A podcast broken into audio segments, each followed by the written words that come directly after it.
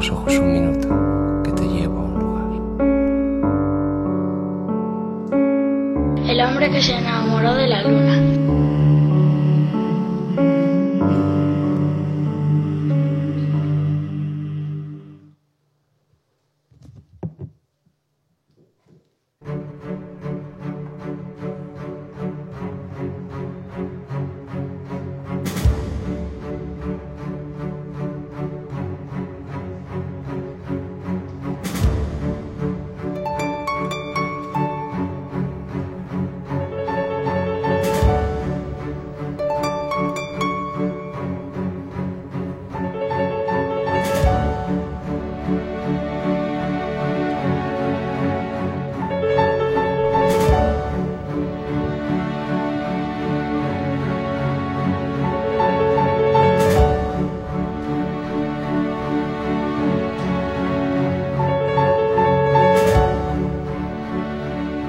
Las canciones iban y venían acompañando los cargamentos ultramarinos, como especias especiales.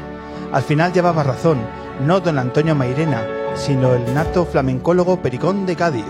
El flamenco vino de las Américas en un barco, escrito en unas partituras, y éstas se fueron repartiendo por las diversas ciudades de España. De todos los disparates teóricos de, los, de la etnomusicología flamenca, hogares familiares, silvos serranos o folclore regionales, el de Cádiz es el más acertado. Además, el fardo de las partituras venía de Strangis, entre el contrabando de café o de cosas peores.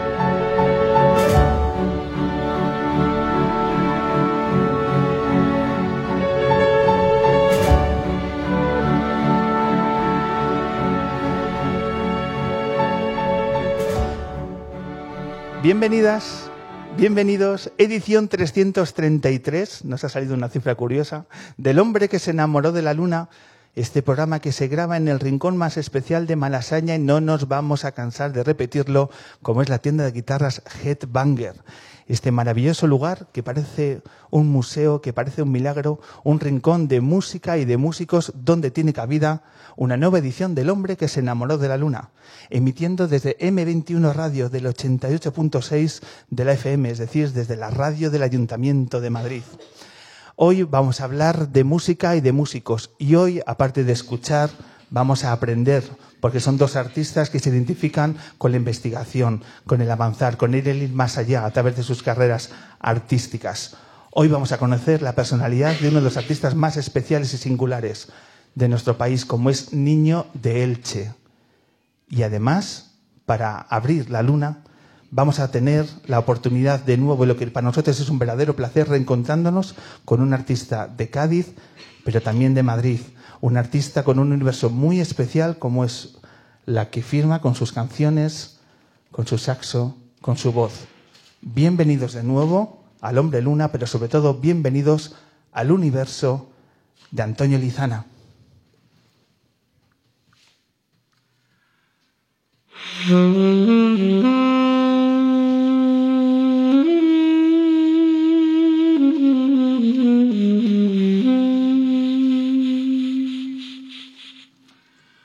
Mm-hmm.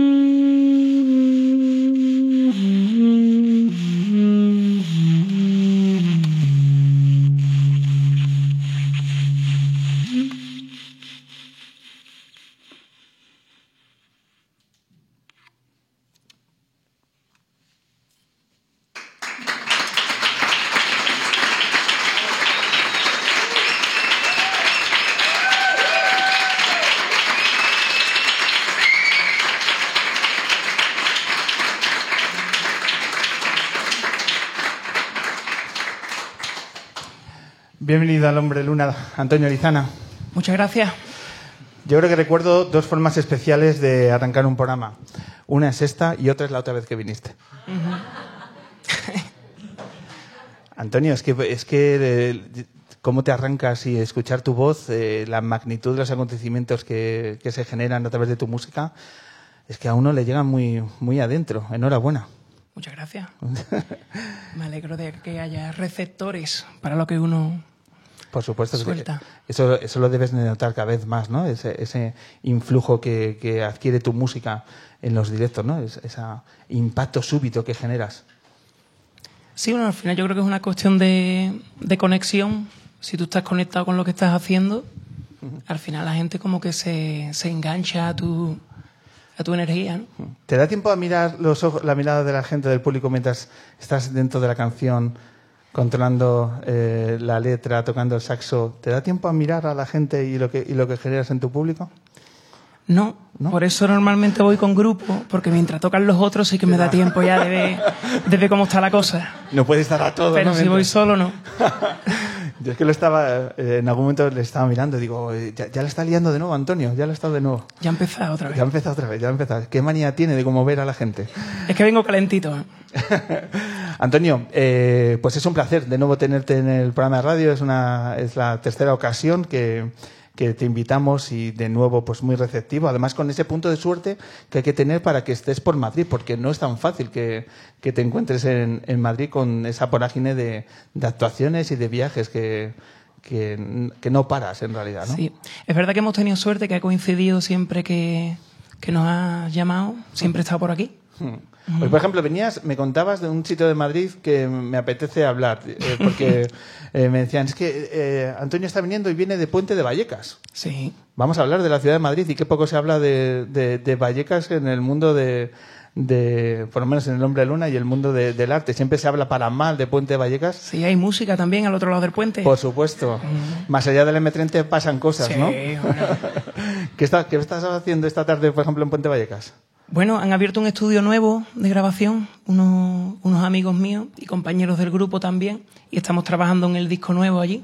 Entonces llevamos allí de intensivo un par de semanas ya. Un par de semanas enfocados eh, prácticamente en exclusiva, ¿no? Sacando horas Sí. para adelante. Bueno, los fines de semana paramos y nos vamos a tocar. Pocos días libres te veo en tu agenda, Antonio. Libre, el concepto de libre ya hay que cambiarlo si no quiere. Sí, sí.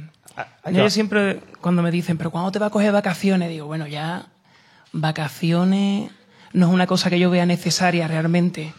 Yo veo el balance como tiempo para afuera y tiempo para adentro. Eso es lo que me hace falta. Tiempo para afuera es cuando uno está de concierto, en eventos, uno está compartiendo, está conociendo gente. Y tiempo para adentro al final es- no es irme de vacaciones a una playa del Caribe. Tiempo para adentro es quedarme en mi casa con la guitarrita ahí componiendo o lo que sea. ¿Y tienes ese tiempo o lo echas en falta? Hombre, lucho porque haya un balance, pero es verdad que hay veces que se te va de las manos. Tienes que hacer esfuerzo, ¿no? Para, para rescatar esos momentos para ti. Eso es, y bueno, y eso que dicen que hay que aprender a decir que no. ¿no? Cosas que te apetecen hacer y que tú dices, gracias por llamarme, valoro mucho que me hayáis llamado, que os haga ilusión que yo esté, pero no puedo estar ahora. Claro. Eso es, eso es importante también, ¿no? Tener tu, la propia iniciativa de legislar tu sí, agenda. no, ¿no? porque si no te pierdes. Acércate el, el- el micro Vale. para, para tener ahí buena, buen sonido. Eh, decías que cuando estás en ese tiempo para adentro, que me ha gustado mucho eh, la forma de definirlo, estás con la guitarra en casa. ¿Te olvidas un poco, un poco del saxo? No, pero bueno, quiero. Yo la verdad que no me pongo barrera en lo musical. Me refiero que hay gente que dice, pero como tocando el saso te mete a cantar o toca otras cosas además. Yo es que no veo la. O sea, en música se me ocurren cosas, pues cojo el instrumento que me venga mejor para. Si es para componer, seguramente me acerque más a la guitarra o al piano, porque así voy cantando las melodías o las cosas que se me ocurren. Y, y ya el saso es un poco más donde tengo la rutina de estudio, donde he hecho las horas ahí.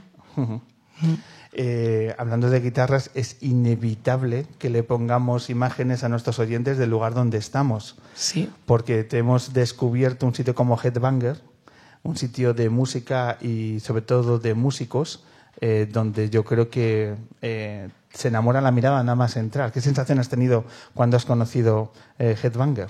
Sí, bueno, la verdad que lo he conocido, justo he entrado y me ha empezado a saludar gente y de esto que tú quieres mantener la mirada fija en el que te están presentando, porque si no es de mala educación, pero se me iban los ojitos. Sí, sí, sí.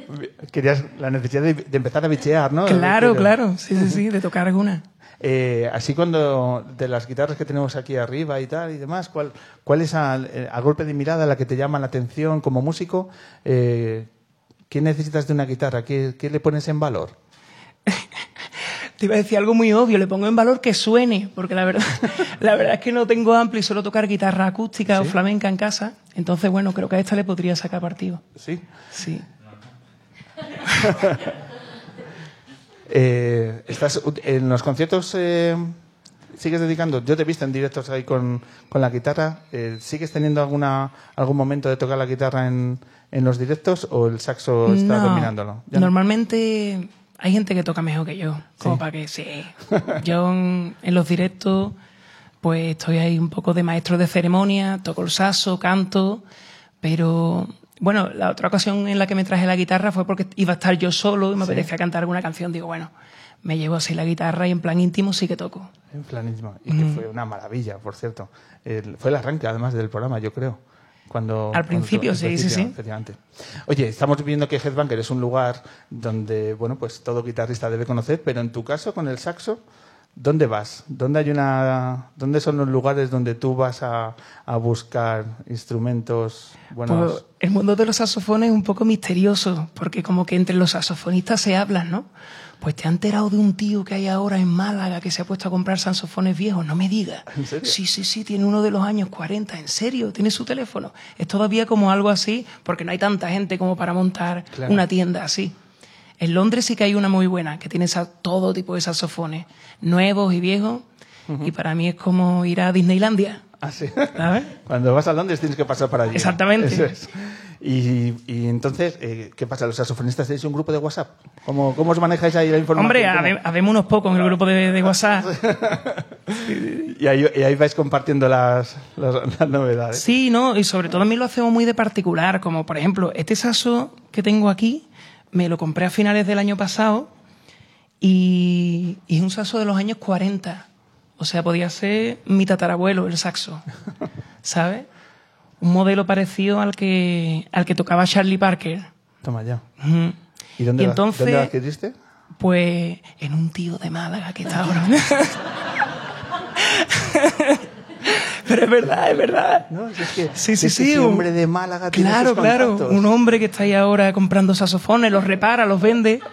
Y fui allí, probé dos o tres y digo, tío, qué maravilla.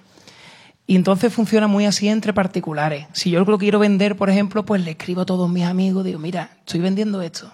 Por ser para ti, Te, te hago un precio lizana, ¿no? Exactamente. Te hago un precio lizana. Exactamente. Este hombre de Málaga tiene una entrevista, ¿eh? por lo que veo. Sí, sí. ¿no? Este, personaje. aquí- un personaje.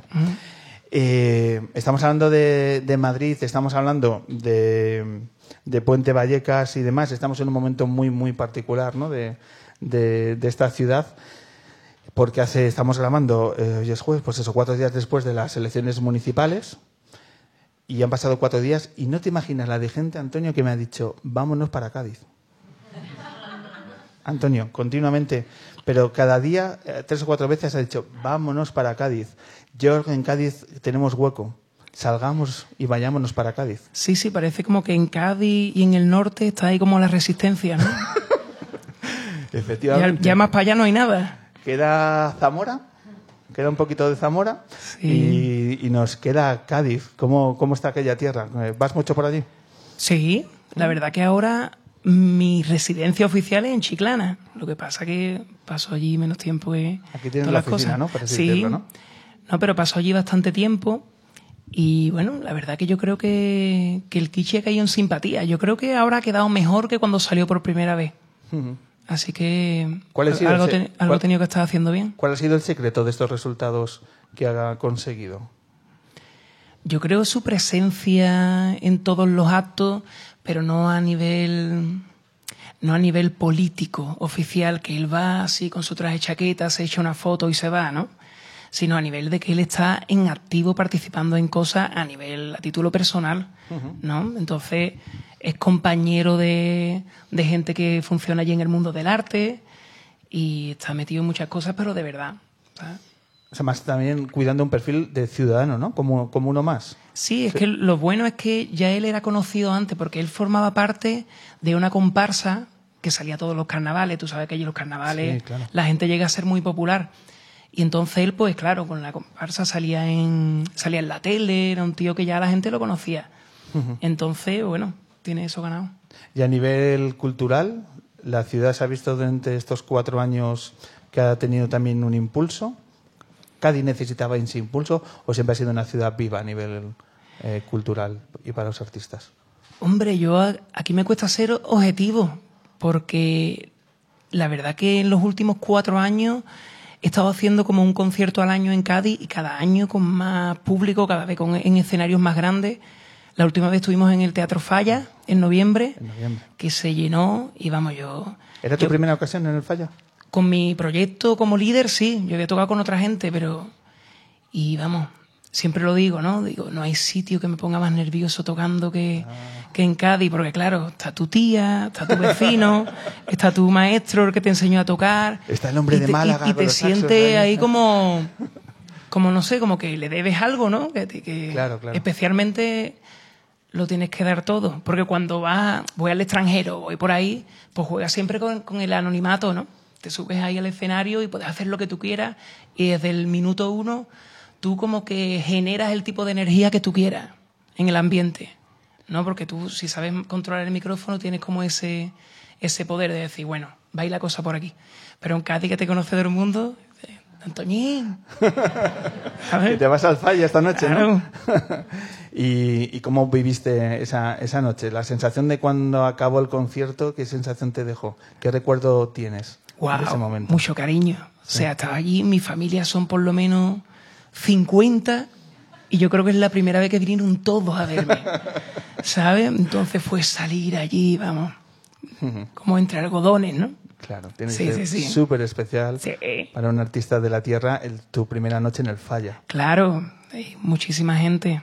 Y bueno, he tocado en otros sitios para mucha gente, pero tú sabes, al final, cuando tocas en sitios más pequeños, como hoy, acabas teniendo un trato más personal con la gente, porque habla, mm, no sé qué, pero al final me doy cuenta de cuando voy a festivales grandes, cada vez la cosa es más anónima, porque ya no conozco a nadie.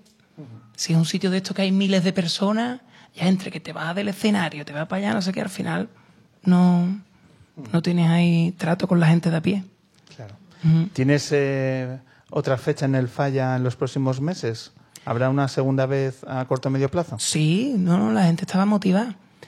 La- y yo también, sino que sino que bueno, estoy aguantándola porque estoy como poniendo toda la energía en el disco nuevo y hasta que no esté listo, como que no me voy a poner a cerrar ese tipo de fecha.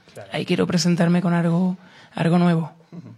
El disco, por cierto, que lo tienes muy armado, ¿en qué momento de, de la cocción del mismo estáis a día de hoy? Pues en el momento en el que estamos es en el que ya, después de haber tocado mucha música, hemos seleccionado los temas que van a formar parte del disco y ya están, digamos que están todas las maquetas de los temas grabadas y muchos de los temas están bastante avanzados ya. Ya algunas de las voces son de las que se van a quedar, algunos saxos también, y en cambio otra, pues simplemente hay como una estructura de guía en la que nos vamos a guiar para seguir ahí, como digo yo, es como llegas al estudio por la mañana y es como un trozo de piedra así enorme, mármol, ¿sabes?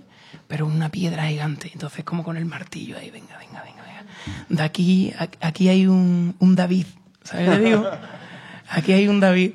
Pero te lo tiene que creer, si no. Claro. Eh, vamos a visualizar lo que es una jornada de estudio para, para, un artista, que eso no se suele compartir. Por ejemplo, ¿a qué hora iniciáis la, la jornada de trabajo? Vamos a ver, por tanto, si un artista madruga o no. Está por dentro de esta. Estamos empezando. Estamos empezando entre las 8 y las 2 de la tarde para no cogerme los dedos.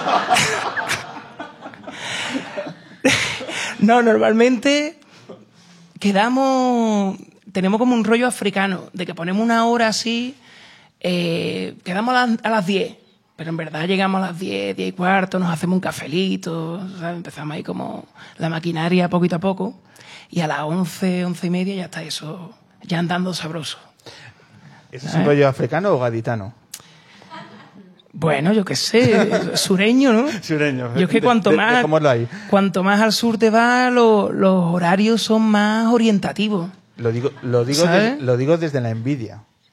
No, no, y yo también. o sea, que- Estu- estuvimos en Bamako hace un mes, Mali. Háblanos de Mali, efectivamente. Mali ha sido una experiencia increíble. Me ha, me ha dado una patada de King Kong, como digo yo. Mi- y, y sí, sí, y la cuestión es, lo que más me llamó la atención es que, claro, como la mayoría de las cosas no funcionan bien, a nivel de transporte público, o un pedido que tú hagas que te va a llegar mañana, o yo qué sé, nada funciona como tú esperas. Entonces la gente no tiene ninguna expectativa. Entonces el hecho de no tener ninguna expectativa les hace estar súper conectados con el momento presente. Y si tú en ese momento dices, que toma, que toma, ti", ya, está, ya, ya están ahí encendidos, ¿sabes? Y, y me impactó mucho también porque todos los días nos cambiaban los planes. ¿Sabes? No, mañana a las 10 vamos a quedar para no sé qué, no sé cuánto. Y cuando llegaba la noche, no, que al final, mañana, la mañana es imposible. O sea, al final, cuando llevabas dos días allí, ya tú estabas conectado al ritmo de allí. Ya es como, bueno, como venga, iremos haciéndolo lo mejor que podamos. Hay que adaptarse a tal como al devenir de los acontecimientos. ¿no? Exactamente. ¿Cómo, ¿Cómo llega la oportunidad de, de ir a Bamako, de ir a Mali? Bueno, eso ha sido un, un regalazo. Y eso son de las cosas que ya muchas veces nos pensamos, ¿no? Porque normalmente cuando viajas a este tipo de países, eh, claro, o sea, es un concierto y tal, pero a esos países tú no vas a hacerte rico, o sea, evidentemente. Tú vas por, por, un, por un sentimiento de querer compartir y de querer conocer otra, otra cultura. Entonces, claro, cuando tú estás haciendo un calendario con meses de distancia y en medio de un montón de trabajo, que trabajo es, bueno, gira, grabando CD, no sé qué, dice, bueno, ¿y qué tal si estos cinco días que tienes libre, un viaje para allá a compartir? En la distancia es como, uf, te da un poquito de pereza arrancar, ¿sabes? Pero claro, cuando llegas allí te das cuenta de que ha sido un regalazo, ¿sabes? Luego te da pereza volver. Sí, eso es. He visto algún vídeo que has compartido en, en redes sociales donde estás cantando, improvisando con un grupo de, bueno, pues de, de vecinos y de vecinas y de niños y nada mejor que una de Triana, ¿no? En el momento. Es que lo que pasó allí fue que era para ellos una ceremonia súper especial, porque allí hay como una jerarquía dentro del mundo de la cultura y de la música, que es la misma cosa. O sea, lo- lo- los maestros de la ceremonia son también los maestros de la música. Son los que saben las historias y ellos lo cuentan a través de la cora, que es el instrumento nacional ¿no? de Mali. La cuestión, estábamos allí en, en este evento súper especial, todo el mundo con los trajes tradicionales y tal, y había un balafón y había percusión. Y entonces empezaron... ¿Qué es un balanfón? Un balafón es como un xilófono africano, que es de madera. O sea, la, digamos que es una calabaza gigante partida por la mitad, ¿vale? Entonces tienes como, como base esa media calabaza y encima tienes de manera transversal, vamos a explicarlo bien para que la gente lo vea. Tus palabras son imágenes. Eh, Exactamente. Pues tiene allí como atravesadas otras piezas de, de, de madera que van creciendo así gradualmente en tamaño, como un xilófono. Y bueno, eso se toca así, da un sonido súper. O sea, todo el mundo tiene el sonido del, del, del balafón en la cabeza, aunque no, aunque no lo identifique, ¿no?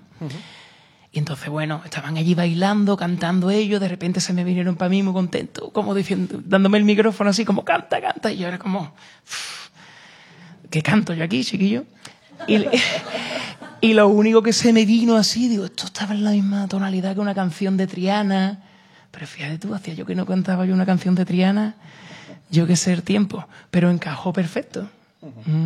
Y muchos momentos de conexión también en las calles, eh, de forma improvisada con, con los niños y con las niñas, sirviendo la música como un puente maravilloso, ¿no? Para conectar con, con la gente.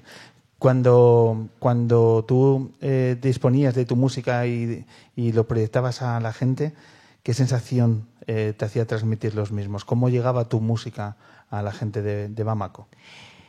que están... Nosotros aquí tenemos como un- una telaraña mental que nos impide conectar directamente con las cosas que están pasando en el momento. Es difícil de explicar, pero había un montón de situaciones, por ejemplo, aquí, en España, ¿no? Pues una comunión o algo de esto. Se encarta una fiesta y los niños están con los móviles y con las tablets o están... Ninguno va a participar en, en la fiesta. ¿Sabes? Te digo, Esclavizados. Sí, y, y los, ma- y los adultos también. También, El que no sea músico, que no esté interesado, está, se evade. Ahí no tiene como la puerta de escape. En cambio allí, es que me acuerdo que fue como, yo qué sé, como di un par de compases con las palmas, con otro colega que estábamos allí, que estábamos los dos como cantando, "Te- te- qué puta, qué pono, que te-". y si tuviera esos niños, era una calle de chabola, chabola extremo, si tuviera esos niños desde el final de la calle corriendo y viniendo para nosotros, como 20 niños, y con unas caritas de felicidad, bailando, los- pero nosotros nada más que estábamos tocando las palmas por bulería normal.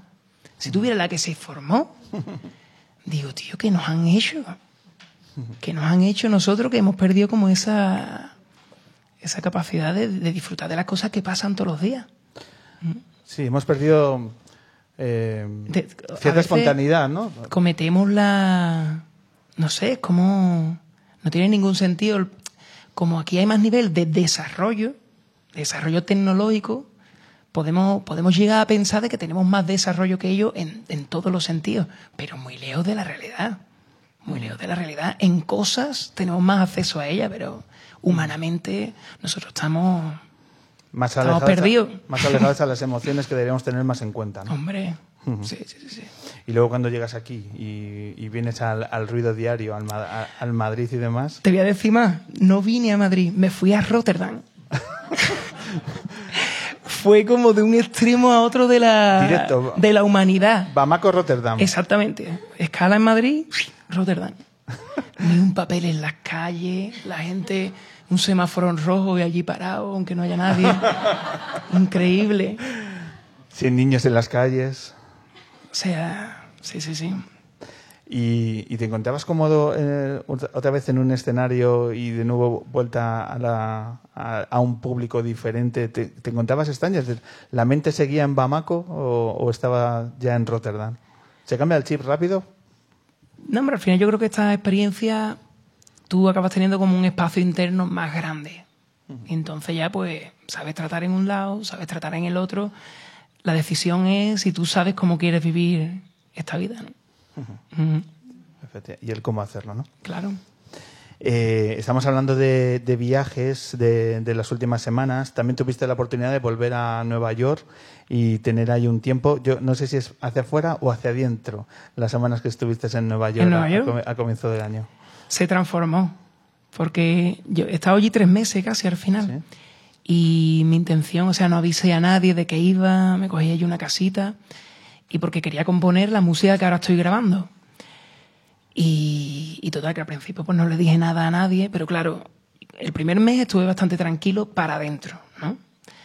y me aproveché de ese anonimato para ir a mi boli. Pero al poco tiempo que ya empecé a... Mi gente que tengo allí empezó a enterarse que estaba allí, empezaron a suceder cosas y al final, el último mes que estuve allí, ya estaba igual que estoy aquí. ¿Sabes? Ya me duró poco. Ya todo hacia afuera. Ya Sí, todo, otra vez. Ya, ya todo hacia afuera. Pero sigue siendo Nueva York un lugar especial, ¿no? Para, para ti, ¿no? Un, un- Sí. un lugar donde estar y, y poder trabajar con un punto diferente. Sí, de hecho, cada vez quiero pasar como más, más tiempo allí porque es un sitio. O sea, yo creo que hay que saber leer las señales también y cada vez que voy me pasan un montón de cosas increíbles. Cuéntanos una de ellas. Pues te cuento la primera, ¿vale? Que es como yo acabé la carrera con 24 años de, de saxofón jazz, ¿vale? Entonces yo estaba súper motivado estudiando jazz y yo cogí una beca de estudiar inglés y me fui a Nueva York, pero yo iba totalmente con actitud de estudiante y de, bueno, a ver si conozco algún músico, ¿sabes? Así como tímidamente, ¿no? Mis ídolos a nivel de instrumento pues vivían allí y tal. Entonces yo, cuando llego allí, me llama un director de Big Bang, que yo conozco de aquí de Madrid, y me dice, Antonio, tú estás en Nueva York, ¿no? Y digo, sí. Y dice que he conseguido que la Big Band de Arturo Farril te llame de invitado para tocar en el Symphony Space aquí, que van a hacer un homenaje a Jerry González, Andy González. Digo, espérate, espérate, espérate, Miguel. Pero, pero ¿cómo? Tocando, cantando. No, no, tocando y cantando y todo. Digo, bueno, pues vale, vale, vale. Yo no me había llevado ni una camisa a Nueva York. Para que tú te hagas una idea.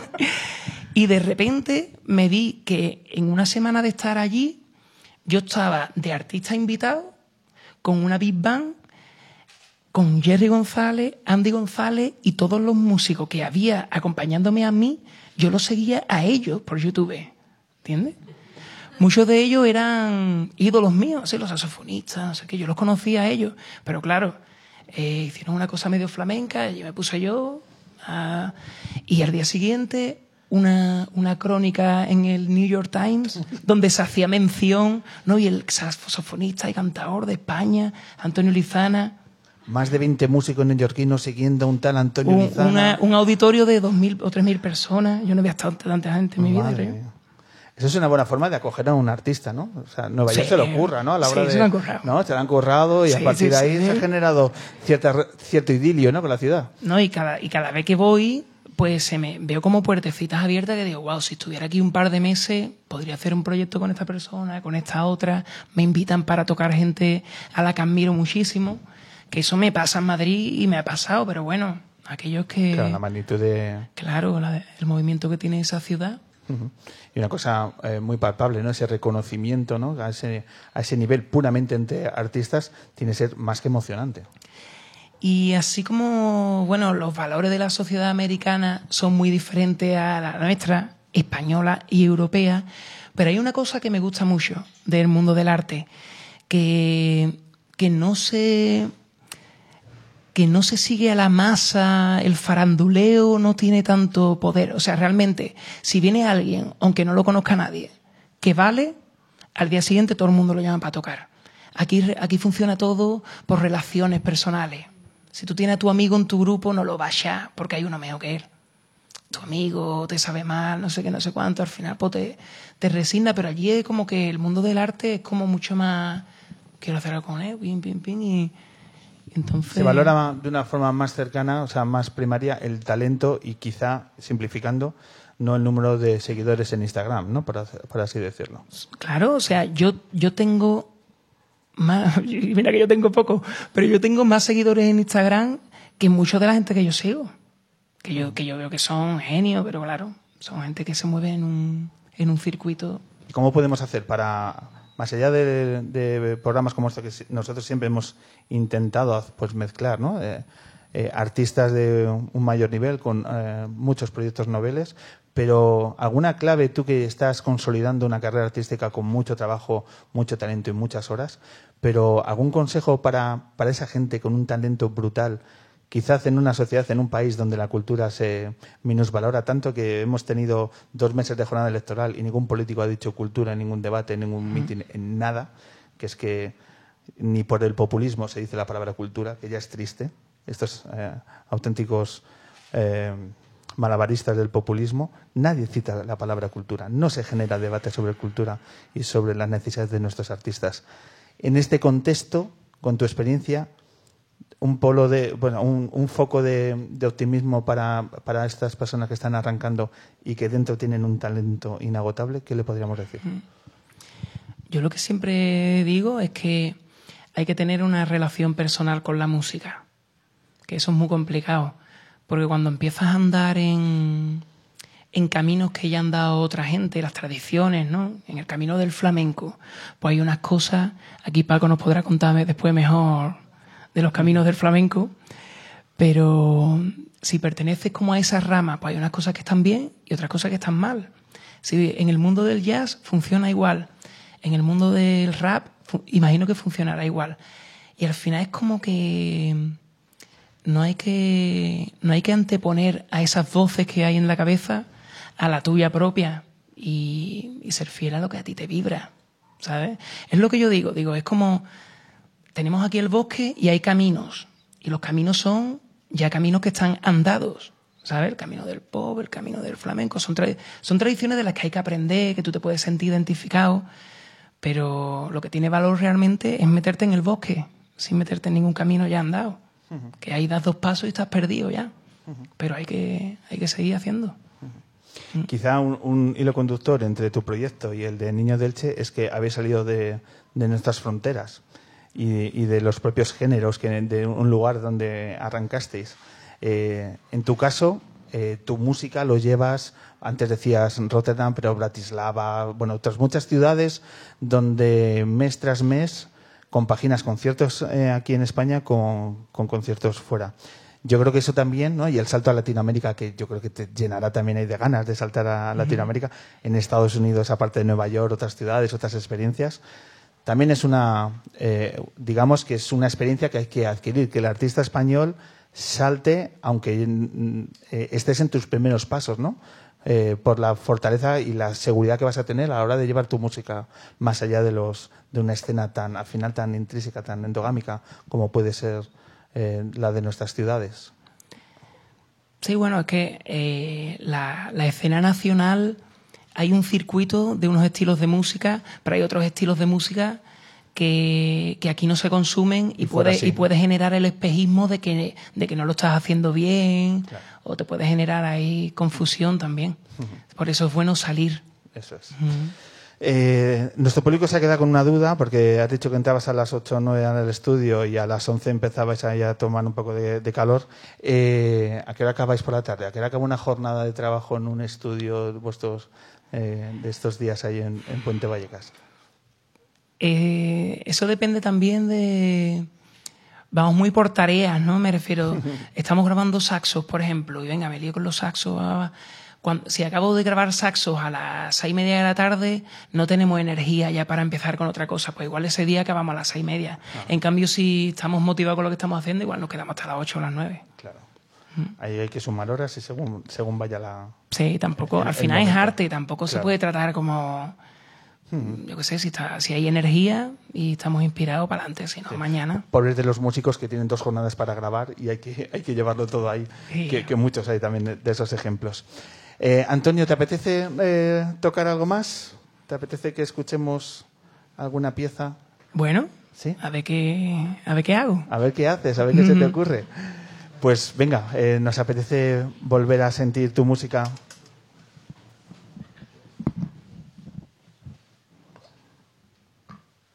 ¿Qué estás cogiendo ahí? Pues mira. Estos son las cañas, que si no se pone en la boquilla, esto es lo que vibra.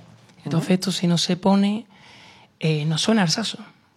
Directamente. Y sí, y las guardo ahí, pues metita con agua, porque así ya está como perfecta para Perfecta usar. para- para el uso. Sin calentamiento previo ya, ya puedo tocar. Claro, es que te veía ahí con el bote y digo, estaba intrigado de lo que era.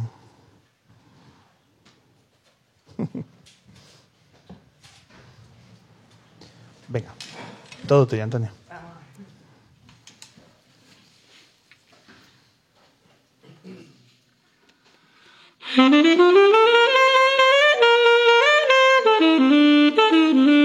Thank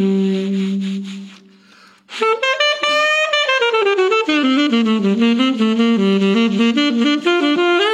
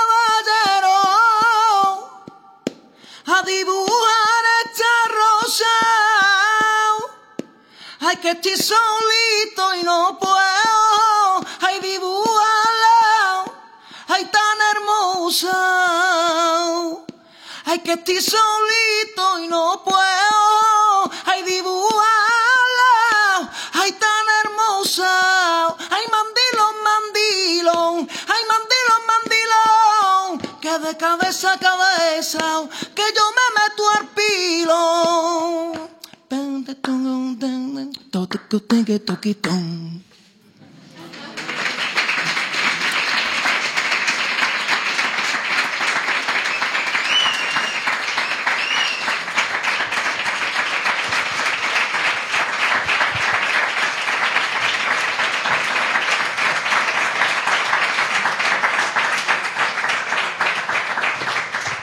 Antonio, dentro de la vorágine de fechas, eh, ¿algún encuentro en Madrid? Hace unos días, bueno, este domingo, eh, sábado, estuviste en, en- tocando en un festival junto a Magui, eh, aquí en Madrid. ¿Tienes alguna fecha por delante en, en- en nuestra ciudad?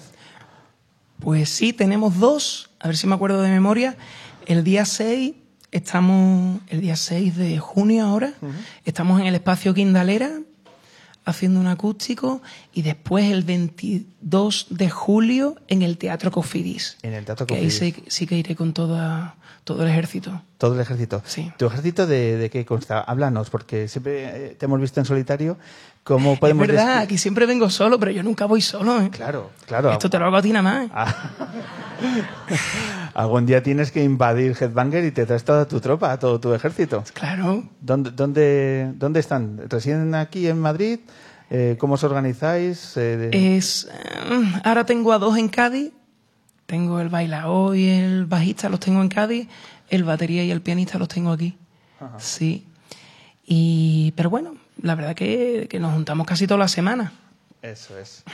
Eh, está dos en Madrid y dos en Cádiz. Y como mucha gente nos vamos a ir para Cádiz, al final vais a estar ensayando para allá. Sí, no, yo creo que al final lo que vamos a hacer es tocar siempre en Cádiz y el que quiera vernos que se venga para allá. Ya- efectivamente. Oye, por Estamos- cierto, eh, ¿qué le ocurre a Chiclana? Que, que he visto que también has compartido cierta preocupación por cierto espacio natural ahí en Chiclana. Uh. Vamos a darle un poco ahí de... sí, por favor. ¿Qué, qué está ocurriendo? Cuéntanos. Chiclana tiene como 20 kilómetros de, de una costa maravillosa, increíble, paradisíaca. Y gran parte de ella, ya hace como 30 años así, fue vendida a grandes cadenas hoteleras. Pero todavía queda como un vergel, que son como 5 kilómetros de costa, que está así un, en un acantilado, y son todos pinos, que los pinos están protegidos porque que tardan muchísimo en crecer, y es un pinal precioso que eso que acaba en, en, un acantilado y en una playa de arena blanca. O sea, te puedes imaginar del tipo de sitio. Ah, y con el castillo de Santipetri enfrente. O sea, eso es como, claro, pues parece que han vendido estos terrenos a unas empresas para que construyan hoteles allí. Cosa que está prohibida, pero cosas que con esto de la especulación pasa mucho, que es como eh, un, un gobierno municipal lo autoriza, un gobierno autonómico quizás lo prohíbe, pero entre que uno consigue eh, que la prohibición se lleve a cabo, igual ya el pinar está fuera y está medio construido. Claro. ¿Sabes? Y, y cuando no queremos reaccionar ya es demasiado tarde. Exactamente. Cuando no haya aire que respirar, di- diremos, ¿qué hemos hecho con los árboles? Efectivamente. Bueno, pues vamos a ver si hay determinados reflejos en, en tu tierra para que se proteja un espacio tan maravilloso como, como la costa de, de Chiclana. Sí. Antonio Lizana, mil gracias por venirte a la luna. Cuando quieras te vienes con tu tropa, cuando quieras te vienes, tú das la puerta y pasa y a partir de ahí tú, tú decides lo que quieres hacer en este que es tu programa de radio. O sea, no te voy a contar nada que, que ya no sepas. ¿Vale? Muchas gracias, agradecido por compartir este ratito tan lindo aquí contigo, con toda esta gente. Y muchas gracias por traer un trocito de Cádiz y además de Puente Vallecas. Muchísimas gracias, Antonio Lizana. Gracias.